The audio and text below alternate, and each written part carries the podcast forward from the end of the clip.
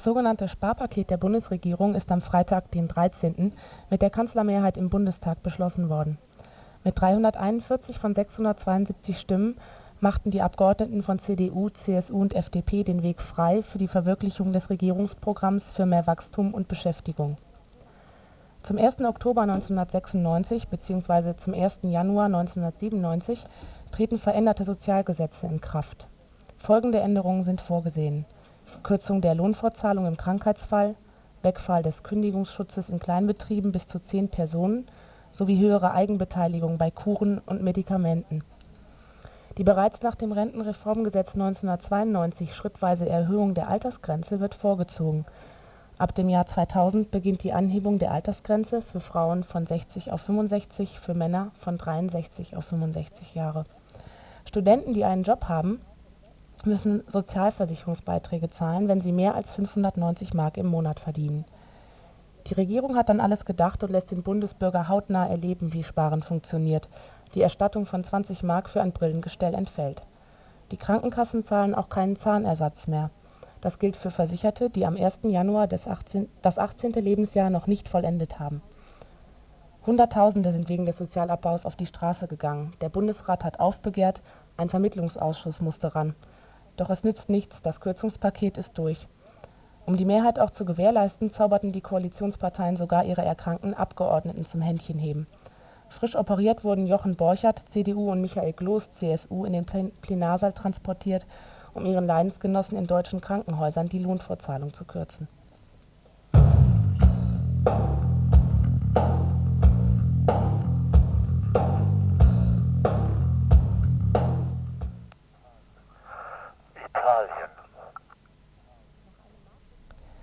Nach einem Marsch durch Norditalien rief der Chef der regionalnationalistischen Lega Nord, Bossi, gestern die neue Republik Padanien aus.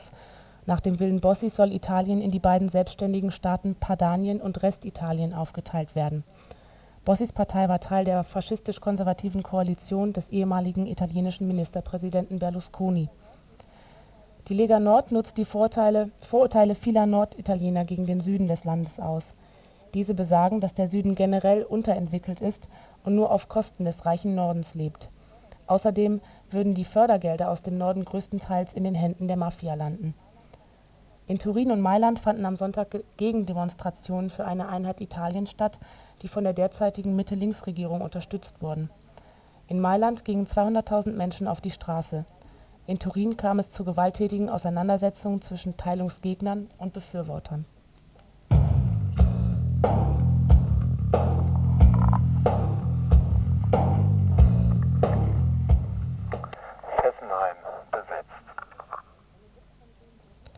Eine Gruppe von grünen EU-Abgeordneten hat am Freitag das AKW in Fessenheim besetzt.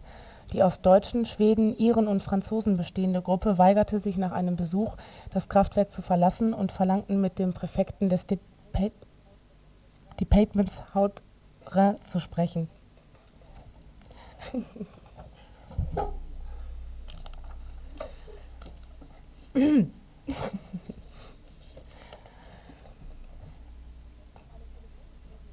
Nach einem Telefongespräch mit dem Präfekten verließen sie am frühen Abend das Kraftwerksgelände. Die EU-Parlamentarier wurden während der Aktion von einer deutsch-französischen Demonstrantengruppe vor dem Kraftwerksgelände unterstützt. In dem 1977 gebauten Kraftwerk traten in der Vergangenheit zahlreiche Störfälle auf. Angesichts der bereits festgestellten Materialermüdung halten die EU-Grünen die geplante Verlängerung der Betriebserlaubnis für ein untragbares Risiko das Atomkraftwerk hatte ursprünglich eine Betriebserlaubnis für 20 Jahre, diese soll nun auf 40 Jahre verdoppelt werden. Weiterhin forderten Grüne und Demonstranten den Stopp für den Euroreaktor. Der Euroreaktor, der zurzeit von Siemens und Framatome entwickelt wird, soll nach den Plänen der Atomindustrie ab dem Jahr 2000 die alten AKWs in Europa ersetzen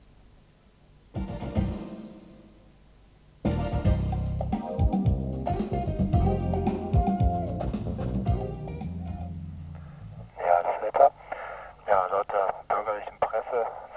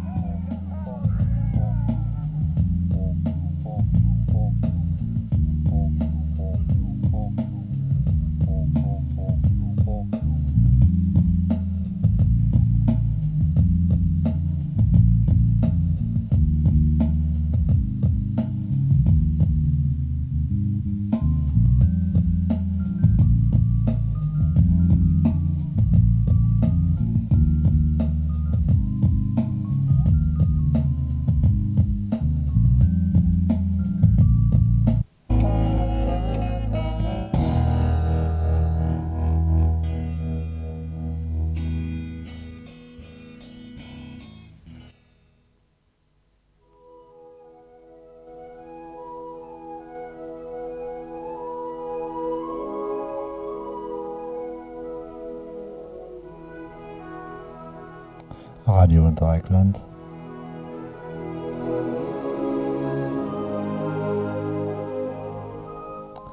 Mit den Veranstaltungshinweisen für Montag, den 16. September 1996.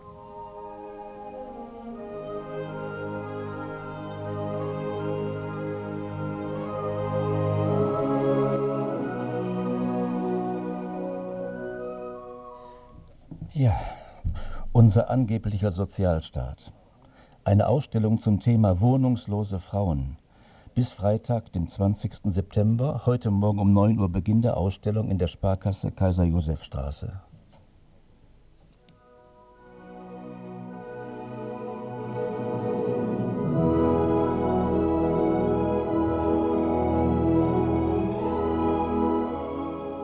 Und im Wallgrabentheater, Freiburg natürlich, in der Rathausgasse, heute Abend 20 Uhr, Patrick McCabe liest aus dem Buch Der Schlächterbursche und aus Dude School um 20 Uhr Wallgrabentheater.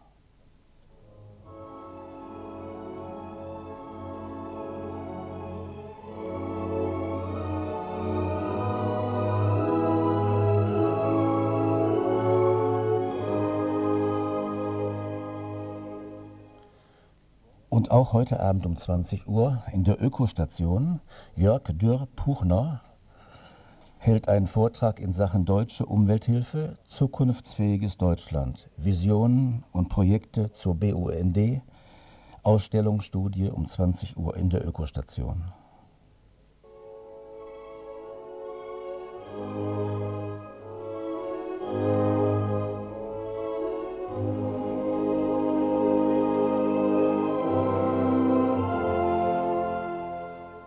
Kleinen und für die Großen um 15 Uhr heute Nachmittag und auch um 19 Uhr heute Abend Circus Don Carlos mit einem tollen, riesigen Programm.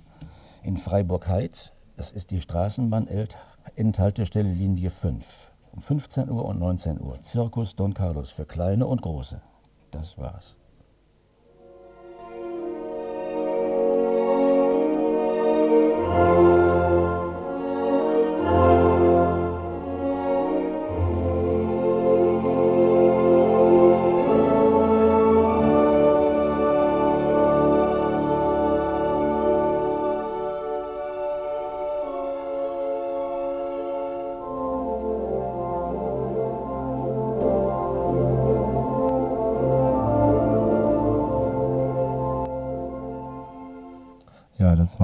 Noch nicht ganz.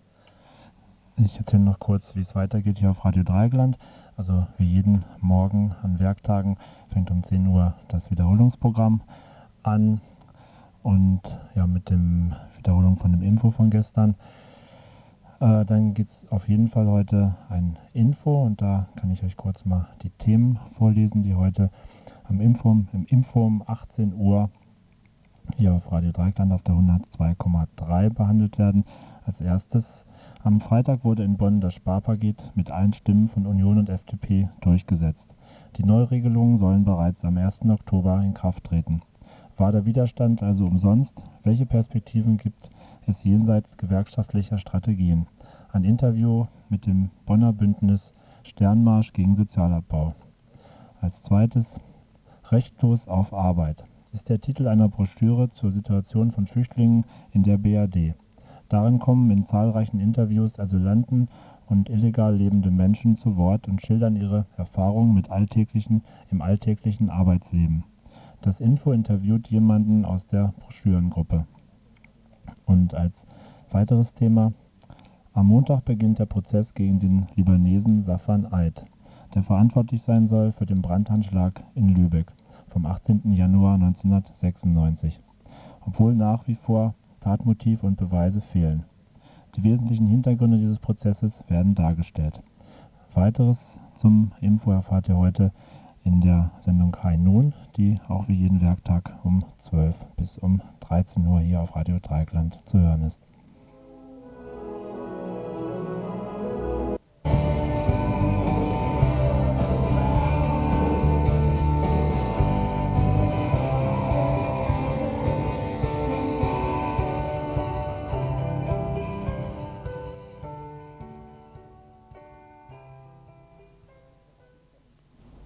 Seit mittlerweile über elf Monaten befinden sich 500 Liverpooler Hafenarbeiter im Streik. Die bei einer kommunalen Betriebsgesellschaft für Hafenarbeit beschäftigten Arbeiter kämpfen für ihre Wiedereinstellung, für gewerkschaftliche Rechte und in vorwiegendem Maße gegen Tagelöhnarbeit. 1989 wurde in England das sogenannte Hafenregister außer Kraft gesetzt, ein Gesetz welches den Arbeitern feste Arbeitsverhältnisse zusicherte und sie in einer staatlichen Betriebsgesellschaft zusammenfasste. Durch die Abschaffung dieses Gesetzes und im Zuge der Globalisierung und fortschreitenden Rationalisierung wurden geregelte Arbeitsverhältnisse und soziale Absicherungen vollständig gekappt. Die Liverpooler Docker kämpfen gegen diese Arbeitsverschlechterungen und für ihre Wiedereinstellung unter geregelten Arbeitsbedingungen. Gleichzeitig werben sie bei Kollegen und Kolleginnen in anderen Ländern um Unterstützungsmaßnahmen und arbeiten an internationalen Arbeitskampfstrategien. Unter anderem schickten sie eine Delegation an den Hamburger Hafen, wo Hamburger und Liverpooler Hafenarbeiter über verschiedene gemeinsame Aktionen zugunsten der Liverpooler Docker diskutierten und nachdachten. Um Näheres über Ergebnisse und Probleme bei diesen Soli-Treffen zu erfahren, führten wir ein Interview mit Herrn Wessels, einem nicht gewerkschaftlich organisierten Betriebsrat und zugleich Hafenarbeiter des Hamburger Hafen- und Lagerhauses. Die Jobs der Liverpooler Hafenarbeiter besteht daraus, äh, die Ladung in einem, aus einem Seeschiff zu entladen und wieder zu beladen, beziehungsweise auch die Abfertigung und die Einlagerung an Land in Packhallen.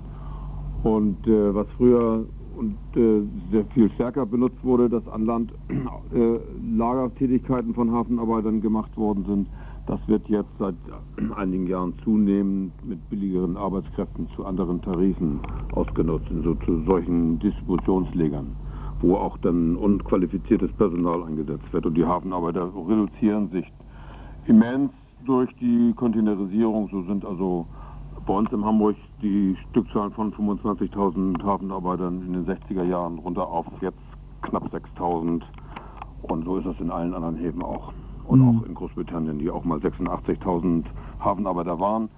Und äh, ja, jetzt sind die restlichen 500 die noch reguläre Hafenarbeiter sind und die restlichen sind, die noch in den Häfen, verschiedenen anderen Häfen arbeiten, auf Zeitbasis, als Tagelöhner. Oder eine Ausnahme ist, dass man so eine Kooperative gemacht hat, aber ansonsten ist reguläre Hafenarbeit ist in England äh, durch die, äh, Abschaffung des registrierten Hafenarbeiterjobs 89 gestorben. Um jetzt auf Liverpool und den dortigen Arbeitskampf vielleicht zurückzukommen, ähm, erstmal vielleicht noch die Frage, was führte denn jetzt genau zu diesem Arbeitskampf, der sich jetzt im Laufe der Zeit doch immer mehr zugespitzt hat? Naja, der Arbeitskampf ist eigentlich auf demselben Niveau seit elf Monaten. Das heißt, dass 500 Leute quasi ausgesperrt sind, rausgeschmissen sind und äh, alle möglichen Hebel in der Welt äh, ansetzen, um wieder beschäftigt zu werden. Äh, der Anlass dass diese letzten 500 Leute also rausgeschmissen worden sind, das ist ein ganz minimaler. Das ging also darum, dass äh, eine tariflich zugesicherte Überstundenbezahlung vom Chef, von den Chefs abgelehnt worden sind. Und äh, in England ist es so, dass die Leute nicht widersprechen dürfen. Äh, und, und, da sie die Arbeit dann nicht aufgenommen haben, als man ihnen sagte, du kriegst das und das nicht bezahlt, sind sie auf der Stelle rausgeschmissen worden. Innerhalb von Minuten sind also dort die ersten 20 Leute rausgeschmissen worden. Und am Tag darauf haben sich die anderen damit solidarisiert und haben sich äh, äh haben protestiert und sind dann auch auf der Stelle rausgeschmissen worden. Das heißt, innerhalb von 15 Tagen, äh, von 15 Stunden sind sämtliche 80 Arbeiter aus diesem einen Betrieb rausgeschmissen worden. Die Schiffe sind dann verlagert worden zu dem Hauptbetrieb, zu dieser Mercy Dock and Harbor Company. Äh, und äh, dann haben diese Kollegen, diese 80 Kollegen, die teilweise ja auch die Söhne von den altgedienten Dockern waren, die dort bis zu 35, fast 40 Jahren im Hafen arbeiten. Und äh, die haben dann einen Streikposten gemacht und da gibt es einen alten Grundsatz in, den, in der englischen Hafenarbeiterbewegung, never cross the picket line. Und dann haben die Hafenarbeiter sich solidarisiert und äh, haben diese Streikkette nicht äh, überquert. Und da sind sie alle auf dem Schlag. Also sie haben dann am nächsten Tag noch eine, eine, ein Angebot gekriegt, wenn sie nicht bis dann dann die Arbeit wieder aufnehmen. Und dann hat man noch äh, versucht, Einzelne rauszubrechen und diese Bewegung zu, zu spalten, die man einzelne Verträge angeboten hat. Und äh, die sind dann, haben das aber nicht gemacht, äh, sondern haben gesagt, wir wollen unsere Arbeit und alle, weil die es auch ungerecht empfanden. Es war aber von langer Hand geplant, äh, der Versuch, im Grunde genommen das, was 89 als das registrierte Hafenarbeitersystem abgeschafft wurde, ähm, was damals misslang, diese Leute auf die Straße zu setzen und als Tagelöhner wieder einzusetzen, das äh, wollte jetzt sollte nachgezogen werden. Obwohl dieser äh, Betrieb 30 Millionen Pfund im Jahr verdient hat. Das ist nicht so, dass das der, dass der Laden unprofitabel war, aber das ist ja in allen, das sieht man ja auch bei uns in der Wirtschaft. Na, da, wo am meisten Geld verdient wird, werden die Unternehmer immer gieriger. Das ist das Problem der, der Vereinigung, dass man nicht mehr das Gesicht wahren muss gen Osten, sondern heute richtig Privatkapitalismus wieder betreiben kann. Ja, und die Liverpooler Docker, die hatten dann ähm, um Unterstützung und Hilfe geb äh, geboten. Und ähm, welche Möglichkeiten haben denn jetzt die Hamburger Hafenarbeiter, die Liverpooler zu unterstützen? Ja, vorweg noch eins dazu. Die Liverpooler Hafenarbeiter sind dann in der Welt rum ausgeschwärmt. Äh, man muss wissen, dass natürlich mit, mit, weil alle anderen Häfen sind von Tagelöhnern besetzt und äh, diese Leute haben natürlich kaum Möglichkeiten, im Betrieb irgendwelche Hebel anzusetzen, sondern In, innerhalb Englands. Innerhalb Englands. Ja. Das heißt, deshalb gibt es innerhalb Englands, was ja viele jetzt fragen, was passiert denn da, äh, gibt es innerhalb Englands nur eine Solidaritätsbewegung aus den anderen Bereichen raus. Es gibt riesige, äh, oder sagen wir, es gibt ein weit verzweigtes Netz von Solidaritätskomitees in England, in Wales, in Schottland und äh, in, auch in Irland. Äh, und äh, da wird also im Wesentlichen Information weitergetrieben und wird Geld gesammelt, weil die Leute natürlich auf Geld angewiesen sind. Die kriegen keinen Pfennig, offiziell von der Gewerkschaft. Ähm, und sie kriegen äh, auch keine weitere Unterstützung. Sie kriegen ähm, um, die, um die 50 Pfund im, äh, in, in der Woche Sozialhilfe. Das ist also nicht viel. Und ähm, davon müssen sie leben. Und dann sind sie ausgeschwärmt und haben dann, haben dann äh, in den anderen Häfen dort, wo ihre Ladung äh, entladen wird, denn das ist sofort äh, in der Woche drauf, als, dieser, als die Leute rausgeschmissen wurden, hat man vorher schon gekündigte Hafenarbeiter äh, desselben Konzerns aus dem Londoner Großraum dort eingesetzt als Scab, als, als Streikbrecher. Und äh, die haben dann die Arbeit gemacht, die haben in den in, in, auf der Anlage in äh, Containern geschlafen, die haben gar nicht das Gelände verlassen. Das war also schon ziemlich, ziemlich hanebüchen, was also dort passierte. Und äh, die Hafenarbeiter sind dann nach Kanada und nach Australien, weil also sehr viele Linien von dort aus nach in diese Richtung gehen und auch nach Portugal und auch nach Süditalien, weil da Fruchtverbindungen laufen und, äh, und haben dort um Solidarität geworben und haben teilweise auch Arbeitsniederlegungen gemacht. Aber das, die Gesetze sind heute so eng, und auch so, dass also man sich also nicht viel erlauben kann, ohne dass man gleich wieder gleich rausgeschmissen wird. Und auch bei uns ist das so, ja, die deutschen Gesetze sind ja auch so, dass man in der Friedenspflicht kaum Möglichkeiten hat, was zu tun und ähm, äh, dann gleich eine Abmahnung riskiert und zwei Abmahnungen weiß jeder im deutschen Arbeitsrecht. Dann ist also die der Kündigung also Tür und Tor geöffnet und deswegen passiert nicht viel.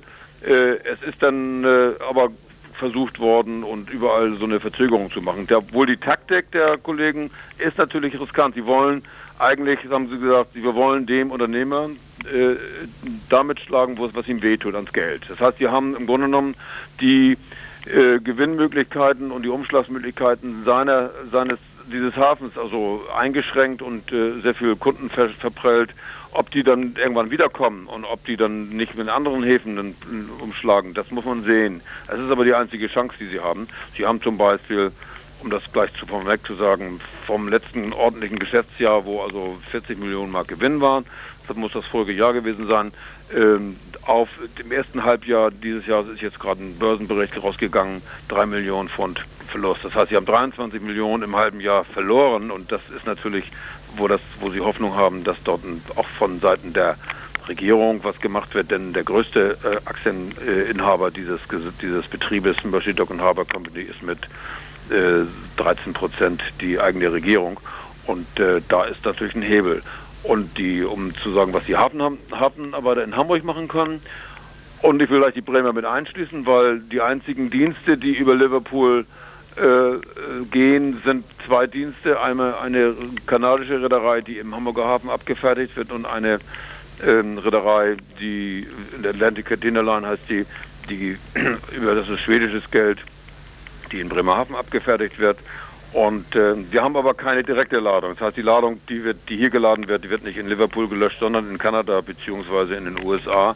Und äh, wir versuchen so eine Art von äh, Go Slow zu machen. Es ist aber intern in den Betrieben und sehr schwierig, das also zu organisieren. Man muss wissen, dass die Bremer Lagerhaus unter ziemlichen finanziellen Druck steht und also dort 600 Arbeitsplätze aus dem Bremer Teil des Hafens also in Gefahr sind und die sich natürlich nicht trauen, da jetzt was zu machen, weil sie natürlich versuchen, ihren eigenen Laden am Kochen zu halten.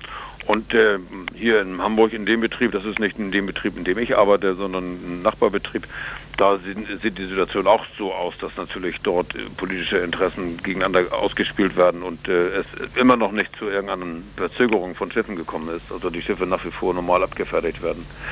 Das ist die Situation. Deswegen ist das natürlich eine Schwierigkeit. Wir haben versucht, immer Geld zu sammeln und haben das auch, machen das auch. Und äh, es ist natürlich nicht das Optimale, was man sammeln könnte. Äh, eigentlich könnte man viel mehr sammeln unter den Leuten. Aber das ist auch nicht der Punkt, dass die Leute natürlich, äh, sie brauchen 28.000 Pfund die Woche für die ganzen Familien. Und das immer zusammen zu sammeln und das, das jetzt über ein Jahr, äh, das ist für die natürlich ein harter Job.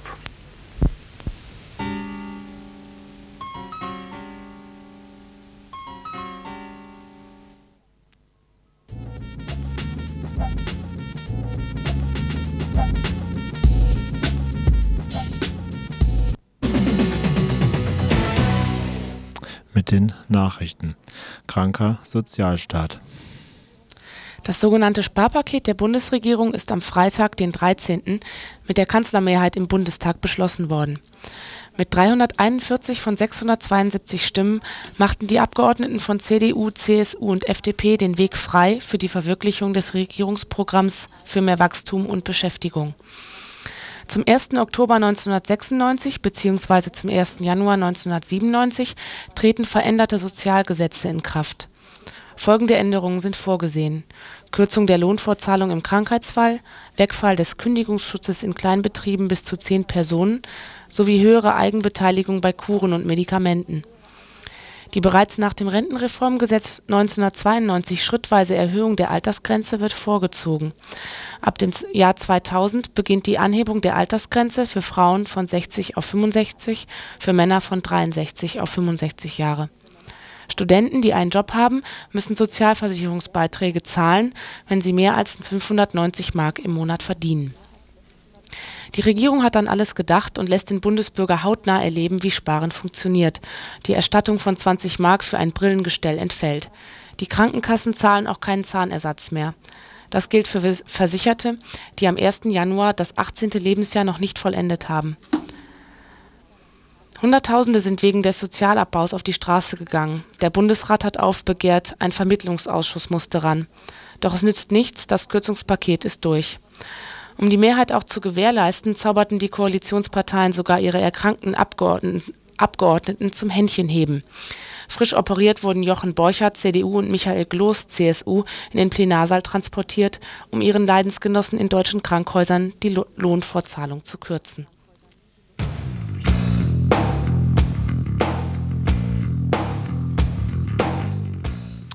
Italien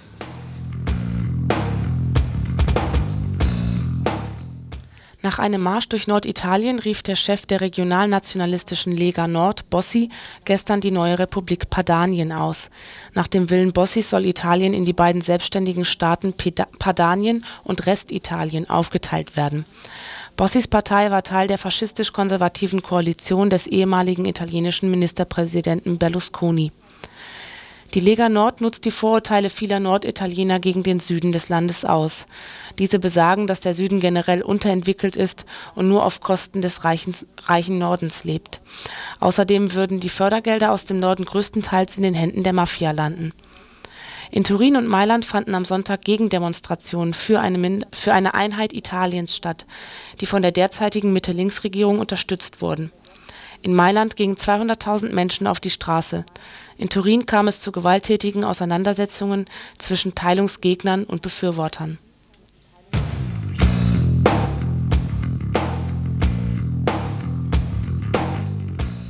Fessenheim besetzt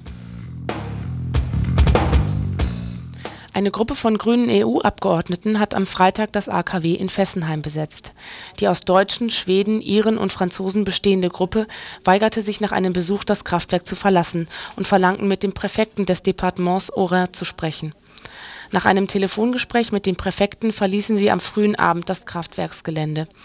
Die EU-Parlamentarier wurden während der Aktion von einer deutsch-französischen Demonstrantengruppe vor dem Kraftwerksgelände unterstützt in dem 1977 gebauten Kraftwerk traten in der Vergangenheit zahlreiche Störfälle auf.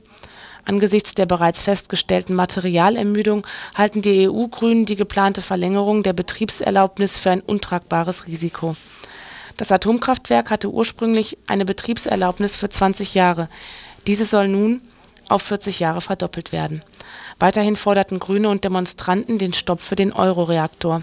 Der Euroreaktor, der zurzeit von Siemens und Framatome entwickelt wird, soll nach den Plänen der Atomindustrie ab dem Jahre 2000 die alten AKWs in Europa ersetzen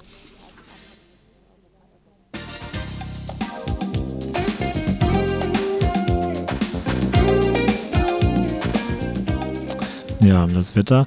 Die bürgerliche Presse meldet, es soll ungefähr 20 Grad werden heute. Es soll nicht regnen und relativ sonnig sein. Trotzdem finde ich ein bisschen zu kalt für einen Spätsommer. Haben wir immer noch Sommer vom Kalender her. Ich glaube, nächste Woche ist erst wieder Herbst oder sowas. Okay. Ja, es verabschiedet sich das Morgen-Radio-Team vom Montag. Morgen. Heute vielleicht teilweise etwas chaotisch, weil wir hier neue Sachen ausprobiert haben. Auch die Beate das erste Mal die Technik und die Moderation hier gemacht hat. Wir hoffen, dass es euch trotzdem gefallen hat und melden uns auf jeden Fall wieder am nächsten Montag. Möchtet ihr noch was sagen? Beate und Friedhelm sitzen noch neben mir hier. Hallo, ich wünsche allen eine schöne, geruhsame Woche. Die Sonne kommt am Mittag durch, es ist noch etwas kühl.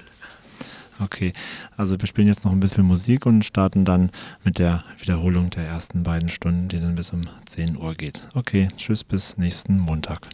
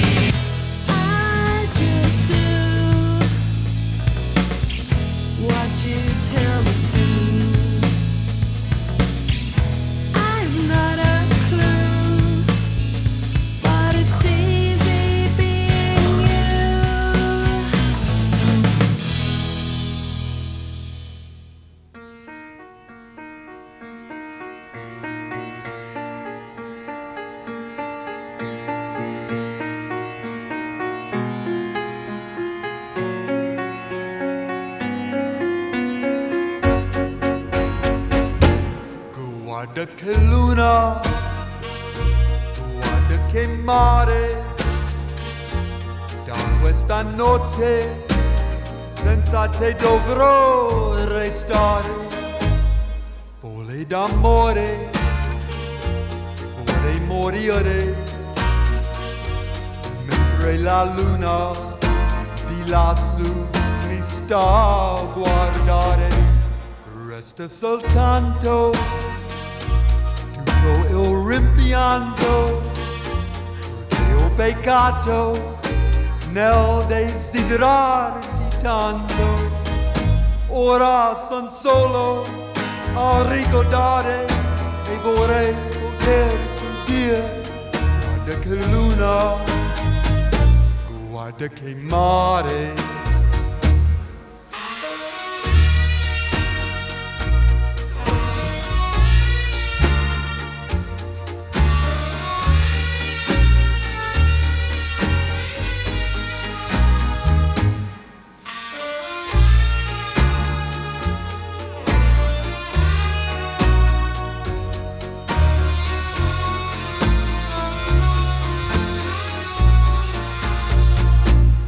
guarda che luna, guarda che mare, in questa notte senza te vorrei morire, perché son solo a ricordare e vorrei poterti dire, guarda che luna, guarda che mare, but look at the at the sea. In this night